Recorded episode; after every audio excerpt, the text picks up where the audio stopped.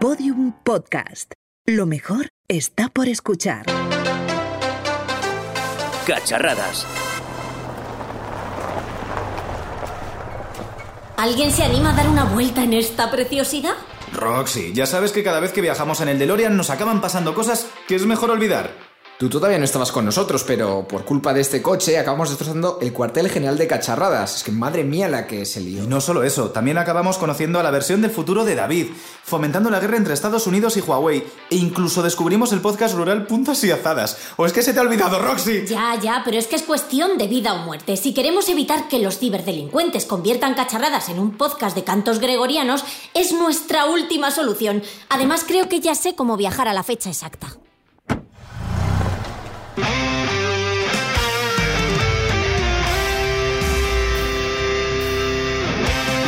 Septiembre del año 2000.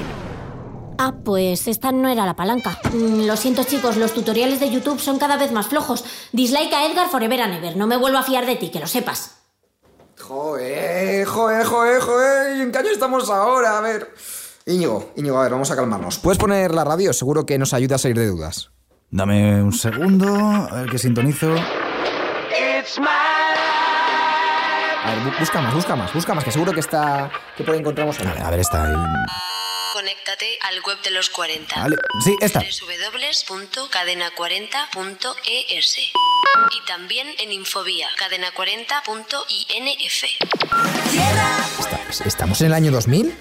Pues claro que estamos en el año 2000, inculto. Esta obra de arte que suena de fondo es Cuídate, una canción que saqué hace apenas un mes y que lo está pitando en la radio. Vale, vale, perdona Maya, a ver, es que tampoco es para ponerse así. Joder, Roxy, la que has liado. La que has liado, es que no sé para qué nos traes aquí. Este coche es muy sabio. Seguro que si nos ha traído aquí es porque nos puede ayudar a salvar cacharradas. ¿O no? Bueno, vamos a dar un paseo a ver si se nos aclaran un poco las ideas. Intentando a mi móvil, mira que lo estoy intentando, pero es que no, no funciona nada, no funciona nada. ¡La mierda! Claro, es que estamos en el año 2000. ¿Tú te crees que existía el 5G en esta época? Menos mal que siempre nos quedará la radio. ¡Wow! ¡Qué increíble esto de la oreja de Van Gogh! Cuídate en los 40 principales. ¿Cómo evoluciona este grupo con Amaya Montero al frente? Madre mía, van a triunfar.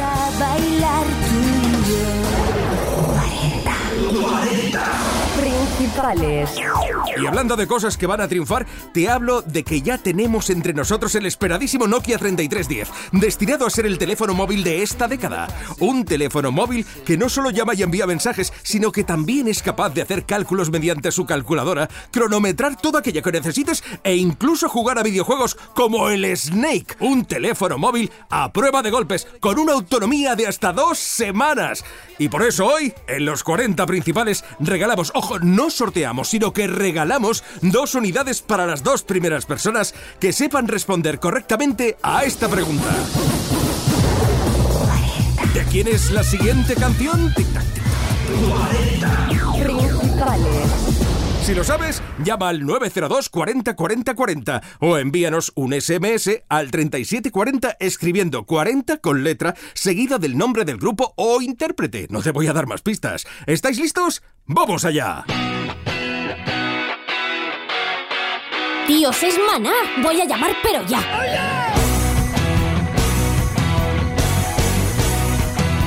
Bueno, bueno, y parece que tenemos la primera afortunada de la mañana. ¿Conseguirá llevarse el teléfono móvil? ¿Estás segura? Claro que estoy segura, este tema es un auténtico melocotonazo. ¡Correcto! ¿Puedo conocer el nombre de la Me afortunada? llamo Roxy y me gustaría aprovechar estos Sí, por supuesto que sí, Roxy. Y no me cuelgues, que mis compañeras te dirán ahora dónde tienes que recoger tu nuevo teléfono móvil. ¡Enhorabuena! Y seguimos con más éxitos en la número uno en todo el país. Los 40 principales. Saludos de Guillem Caballero.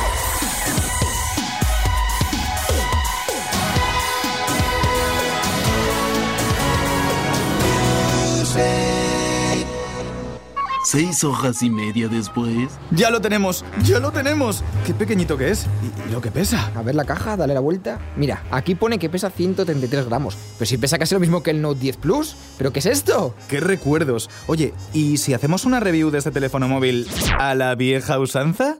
Pues no sé por qué no lo has propuesto antes. Venga, va- vamos, vamos allá, vamos allá. Música de review, por favor. Durante estos últimos días hemos estado probando un Nokia 3310, un teléfono móvil que no solo destaca por una pantalla monocroma de 1,5 pulgadas, sino por un pedazo de batería extraíble de hasta 1000 miliamperios. Y esto nos permite, ojo, estar hasta dos semanas sin la necesidad de cargarlo. Increíble, ojalá fueran todos los móviles como este. Bueno, eh, ¿y qué más? El Nokia 3310 no dispone de cámara ni de radio FM, mal punto para Nokia, y esperamos que en próximos modelos lo mejoren. Tampoco tiene infrarrojos ni Bluetooth, pero incorpora un editor de melodías con el que podemos componer prácticamente lo que queramos. Así dura la batería todo lo que dura. Claro, es que no tenía nada de nada, pues como, como no va a durar dos semanas, y tres, y cuatro, si es que no lo usamos para nada el móvil más que para llamar. A ver, David, no te pases. El Nokia 3310 tiene uno de los mejores inventos de la historia de la telefonía móvil, el Snake 2. Y es que en lo que a juego se refiere, el móvil no tenía rival. Además del clásico juego de la serpiente, el 3310 también incorporaba el Space Impact y el Bantumi y el Pace 2. Bueno, pues ahí tengo que darte la razón. Pero mira, mira esta pantalla, si es que apenas se ve con la luz del sol. A ver, es que es imposible navegar con esto. Y así, chicos y chicas, es como el ser humano se volvió completamente miope, para que luego digan que es cosa de las pantallas actuales. Ya, claro, actuales, sí. Después de cacharrear un poco con el móvil, hemos visto que nos permite consultar nuestros contactos y el registro de llamadas, enviar SMS y volver a leer los que ya hemos recibido o escuchar los distintos tonos incorporados en el móvil. ¡Wow! ¡Es increíble! Me encanta el Nokia 3310, David. ¿Cómo mola? Es que estos, estos tonos eran lo mejor, ¿eh? Lo mejor del mundo. Es que ya no hacen móviles como los de antes, la verdad. Por último, el, tel- el teléfono también incluye un reloj con alarma, una calculadora, los clásicos ajustes e incluso una opción para moldar nuestro teléfono a distintos escenarios. Eso es el, el modo de ajuste nocturno de la pantalla para, para que no nos haga daño a la vista, ¿no? Con Sí, las luces casi, azules, casi. amarillas y eso. Modo ¿no? avión y, y- y silencio y, y a correr. Y- sí, estamos para poner un modo oscu- oscuro al Nokia 3310. Dark Mode llega el Nokia 3310, pero ¿tiene actualización del sistema operativo? Sí, sí, lo, lo tiene ahí escondido debajo de la batería. A ver, Íñigo, vamos a, vamos a lo importante. Oye, no has dicho una cosa, que este móvil es inhackeable y que no pueden entrarte troyanos vía Google Play ni nada porque no lleva sistema operativo. Eso es. Eso es bueno. A ver, pues Bueno. vamos a ello, vamos con las Sí, valoraciones. a ver. Íñigo, ¿qué es lo que más te ha gustado aparte de que sea inquebrantable? Me encanta esto. Mira, David, pues a mí personalmente la batería. Y es que mil miliamperios nunca dieron para tanto. Y es que el hecho de no tener una pantalla de 6 pulgadas a todo color, decenas de aplicaciones corriendo al mismo tiempo, que algunas no valen para nada, y un sinfín de sensores que no paran de rastrearnos, pues mira, se nota. Y por esa misma razón podíamos marcharnos de vacaciones sin un cargador. Un auténtico lujo si lo comparamos con los teléfonos móviles de hoy en día. Y a ti, David, ¿qué es lo que más te gusta, David? Pues a mí principalmente su robustez. Eh, lo, lo que más gracia me ha hecho del móvil es que nada más recibirlo ha sido comprobar que tenía una pequeña pantalla protectora para evitar cualquier tipo de rayón. Pero a ver, ¿pero cómo se va a rayar si este teléfono es indestructible? Que lo puedes tirar desde mil metros de distancia y sobrevive. Que hay 50.000 vídeos de YouTube que lo afirman.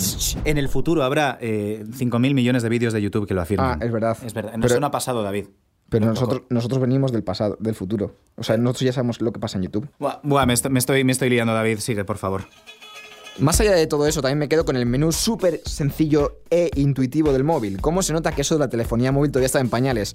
Eh, bueno, Roxy, ¿y a ti qué es lo que más te gusta del teléfono? Pues por un lado la posibilidad de componer tus propias canciones, eso es un puntazo y para ello tan solo tenemos que dirigirnos a la carpeta de sonidos y decantarnos por la opción compositor y comenzar a componer cual Mozart. Creo que le he compuesto un temazo a Rosalía para hacerle competencia que no se lo cree ni ella. ¡Tra, tra!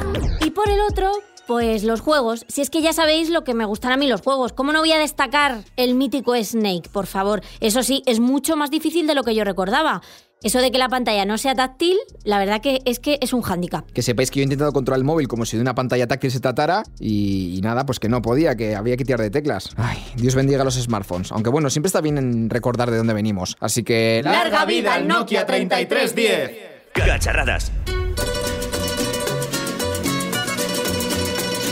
Ahora cacharradas en formato casete. Disponible en todas las gasolineras.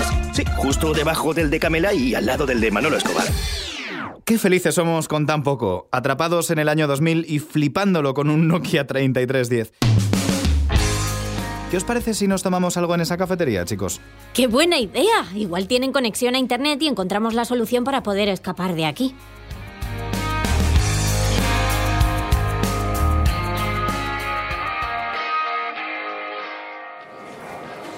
Hola, buenas tardes. ¿No tendrán por casualidad algún ordenador con conexión a Internet, verdad?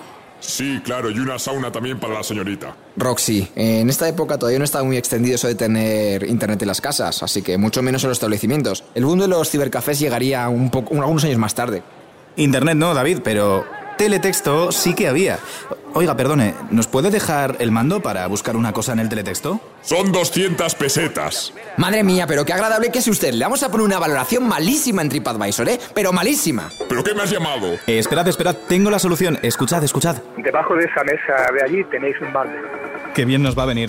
Antonio Cobos es a día de hoy el coordinador del teletexto de Radio Televisión Española, el clásico servicio de información al que podemos acceder desde nuestro televisor. Hola Antonio, ¿qué tal? Hola, ¿qué hay? ¿Qué tal? ¿Cómo estáis? Lo primero, muchísimas gracias por habernos hecho una, un hueco en tu apretadísima agenda y poder hablar de, de un servicio que en la época de, de principios de los 2000 era prácticamente el Internet de todos en nuestras casas, ¿no? Era algo parecido a lo que hoy es, es Internet. El teletexto es, entre otras cosas, porque muchas más cosas, pero es un periódico electrónico que, se puede ver por la pantalla de la tele.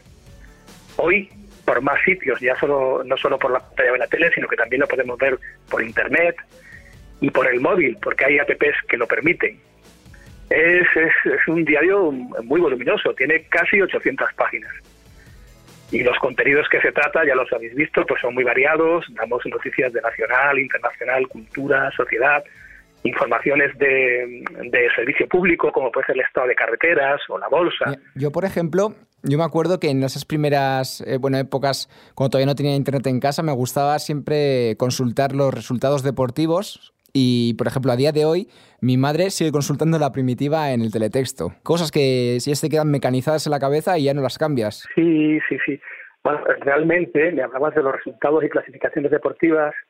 Esa es la parte que tiene más audiencia de teletexto. La joya de la corona es la página 202, que es la retransmisión en directo de los goles de, primera división de fútbol. Antes, en el año 2000, se hacía de una manera pues eh, mucho más artesanal, por así decirlo. Había una persona con unos cascos en la redacción. Si hubierais venido un domingo del año 2000 a nuestra redacción, pues habríais visto una persona con unos cascos oyendo la retransmisión de, del fútbol, los goles, ¿no? Cuando cantaban gol en las gaunas, pues él metía, tecleaba ese canto en su, en su teclado. Antonio, estamos hablando mucho de, de cómo se hacía antes, ¿no? De, de qué artesano era el, el, teletexto. ¿Desde qué año exactamente tenemos teletexto en, en, España? Por hacer un poquito de historia. Hay varios niveles de teletexto. Nosotros tenemos el 1.5 que permite pues 128 caracteres y determinados colores.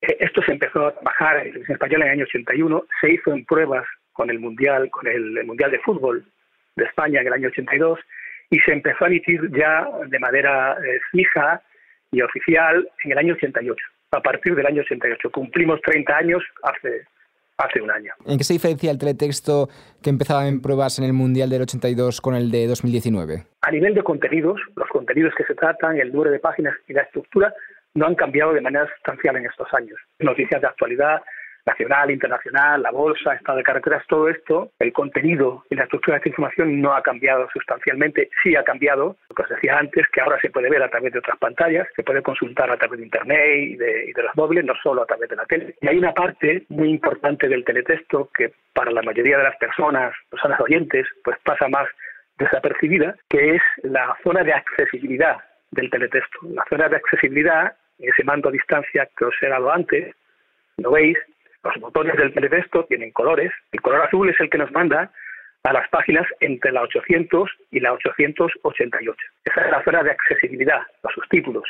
Ahí sí que ha habido una diferencia muy importante que tiene que ver con el volumen de información que ahora se subtitula. En el año 2000 se subtitulaba mucha menos información, fundamentalmente películas, y ahora se subtitula una buena parte de la, de la emisión, incluidos los informativos. No, que, que, está claro que a pesar de las limitaciones eh, es un formato muy extendido, muy soportado, que es lo, es lo importante eh, por los televisores para que haya tenido el éxito y que ha llegado hasta, haya llegado hasta nuestros días. Y quería saber eh, cuánta gente trabaja actualmente proporcionando toda esta información a ese canal, al teletexto. ¿Cómo es un día a día en vuestra redacción, digamos? En lo que se refiere a noticias, deportes y servicios, te hablo de, de, ese cuadrante que veíamos antes en las tres primeras partes, en la roja, la verde y la amarilla, nueve personas. No contamos la parte de accesibilidad, que ahí estarían los subtituladores, que son más personas. Las nueve personas somos cinco periodistas, tres operadores y un realizador. Luego hay un equipo técnico que nos, pues, nos, nos ofrece soporte técnico y mantenimiento de equipos y el día a día, pues en la redacción del teletexto es parecido al que pueda al que se puede vivir en un periódico. La edición de teletexto se abre a las 8 de la mañana, cierra a las 12 de la noche de lunes a domingo. Lo primero que se suele hacer a primera hora en la apertura pues son los titulares de prensa. Tenemos unas páginas dedicadas a reflejar los titulares de los principales diarios de tirada nacional. Luego hay que revisar los índices de noticias y refrescarlos. Hay que actualizar o eliminar noticias que no tengan interés informativo. También a primera hora normalmente hay que prestar más atención a la actualidad internacional, las noticias que se han generado en otros países con horarios diferentes al nuestro, mientras dormíamos. Y también hay que informar de la apertura de los mercados bursátiles, de la evolución de la prima de riesgo, y luego ya pues empieza a bullir la vida política nacional y la actualidad informativa como en cualquier otro medio. Y como, como nos has contado antes, bueno, estamos ya en la, la era de Internet. ¿Se puede ser viral con el teletexto?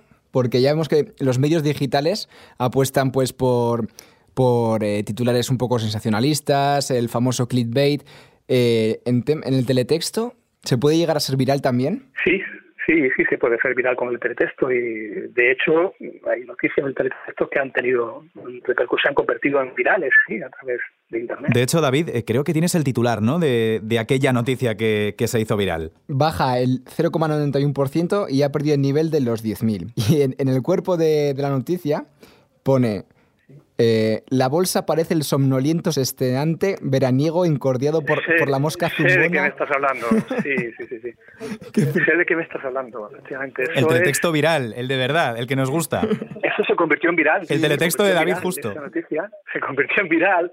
Eso es, es vosotros veis las, las teletipos de la agencia EFE, Europa Press, de Crónicas de la, sí. de la Bolsa. El teletexto tiene que ser eh, tres párrafos y tienes que ir al meollo de la cuestión. Ha habido casos de noticias de teletexto que han tenido mucha repercusión y, y, han tenido mucho, mucha repercusión y se han convertido en virales. ¿Y tienes alguna, así por curiosidad, alguna página favorita que te guste o que quieras recomendar a, a nuestros oyentes? Bueno, eh, en realidad, soy sincero, yo no tengo ninguna página favorita, o al menos no lo he pensado nunca, ¿no? Eh, os puedo decir que eh, lo decía antes, no, pero antes lo decía cuando me hablabas de tu madre, es decir, la página 202 es la página más visitada del teletexto. ¿Y alguna anécdota que recordéis durante estos últimos 30 años que haya ocurrido en el teletexto que, que, que haya tenido una repercusión brutal o simplemente que te parezca curiosa? bueno, pues, sí, hay muchas, 30 años, pues os imaginaréis que hay, hay muchas, muchas anécdotas. Pero, por ejemplo, eh, nos consta que, al menos antes, yo imagino que ahora igual no tanto, pero antes los deportistas en las habitaciones del hotel durante las concentraciones pues se informaba mucho a través de teletexto. Y Epi, Juan Antonio Sanetifario, el baloncentista del Barça, Epi, pues en cierta ocasión confesó que se había enterado a través de teletexto de que Maggie Johnson, la estrella de la NBA, pues tenía SIDA. Eso lo conoció Epi a través de, teletexto. Es una noticia que fue allá por los años 90, 91 y que tuvo mucha, mucha repercusión y que ayudó mucho a normalizar la visión que tenía la sociedad de esa enfermedad, ¿verdad? También hay, hay otra anécdota que también es muy curiosa, que llamará mucho la atención, pero no me negaréis que, que, que, ligar por teletexto es algo peculiar. Sí, porque hay muchas páginas de, de, de chico busca chica, chica busca chico. Había es el momento. Tinder del pasado, es el teletexto. Teletinder. Sí, había en su momento en las páginas de Zoco había, había es, se puede decir que el teletexto fue un precursor de Tinder. Casi. Pero no tenía la, no tenía la foto. ¿Ves? Es que era un Tinder que molaba porque no era tan superficial. Claro. Pero os cuento una cosa, hubo una pareja, una pareja que se conoció por teletexto, se enamoraron y se casaron y, llegaron a invitar a la redacción, al equipo entero de Teletexto a, a la boda. Qué bueno. Eso, eso, ha, eso, ha, ocurrido, así que podemos decir claramente que sí, que Teletexto ha sido precursor de los chats, de las redes sociales y de Tinder. Y, y, con éxito. Me parece simplemente increíble que nos, que nos cuentes todo esto, todas las anécdotas, que entendamos también, Antonio, cómo la evolución de muchos de los sistemas que utilizamos actualmente en Internet están basados en un precursor, digamos, a caballo entre lo analógico y lo digital, que es el, que es el teletexto, que mm, funciona gracias a, a, los, eh, a las líneas que sobran en nuestro sistema eh, de la televisión, ¿no? Efectivamente, nosotros nos intercalamos ¿eh? en la señal de televisión, en la señal de imagen, sabes que hay líneas vacías, en el PAL hay 576 líneas ocupadas y el resto vacías, se utilizan para meter otras señales, no solo teletexto, sino también las señales VIT y otro tipo de señales. Y ahí, en esos huecos vacíos en esas líneas, es donde se intercala la señal de teletexto. Aquí quiero hacer yo mi aportación friki, igual que en la radio tenemos el RDS por las frecuencias que, que están por encima de los 15.000 hercios, que no, que no son audibles, ¿no? Eh, y yo además siempre me fijaba, ¿no? Cuando ibas a casa de tu tío que se acababa de comprar una tele nueva y que tenía mucho más eh, ángulo de visión, ¿no? Que se veían más líneas que en la tele de casa, por ejemplo, y abajo veías cositas. Claro, ahora yo ya sé que esas cositas que veía ahí abajo, que pensaba que era algo codificado, y efectivamente sí, era el teletexto de televisión española, que estaba ahí esperándonos a que Antonio Cobos nos contara hoy, un montón de años después, y cuando ya algunos millennials lo teníamos casi casi olvidado, eh, contarnos que el teletexto está ahí y que lo va a estar para siempre. Solo felicitaros por el trabajo que, que hacéis, Antonio, y muchísimas gracias. Muchas gracias a vosotros, ha sido un placer. El reloj. Las uvas. El champán y la fiesta. En la primera vamos a recibir el año 2000 por todo lo alto. Más de 10 horas llenas de espectáculo, música y diversión. Cuatro presentadores de lujo, los mejores cantantes y grupos musicales del momento, 70 artistas de todo el mundo y una madrina muy especial. La mejor Nochevieja en televisión española. Hola, soy Clipo. Parece que estás intentando redactar un guion para cacharradas. Cacharradas, un podcast que no sería posible sin la ayuda de Office 97.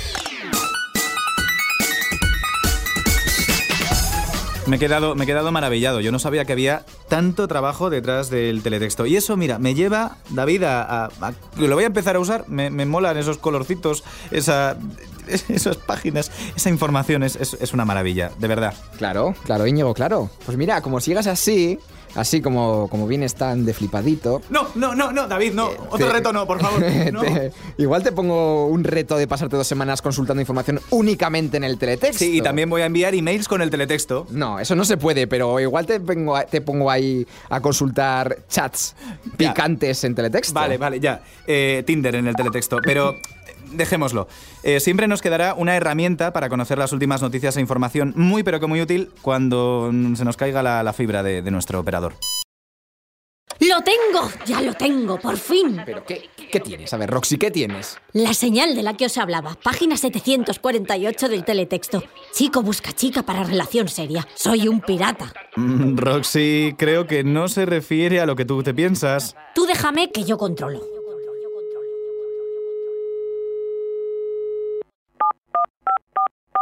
Hola Miguel, soy Amelia Montero, dueña y señora del Reino de España. Te llamo porque me gustaría conocerte, pero estoy de gira por Sudamérica. Si pudieras venirte a Colombia, pasaríamos toda la vida juntos. Y Miguel y Amaya fueron felices y nunca más volvieron a extorsionar a terceros. Pero, pero Roxy, ¿cómo has conseguido que Amaya Montero se vaya a Colombia? Pero que Amaya, ni que leches. Le he dicho a otra de las chicas que buscaban pareja en el teletexto que Miguel Ángel Muñoz quería conocerle en Colombia. Pero, pero... ¡Hala!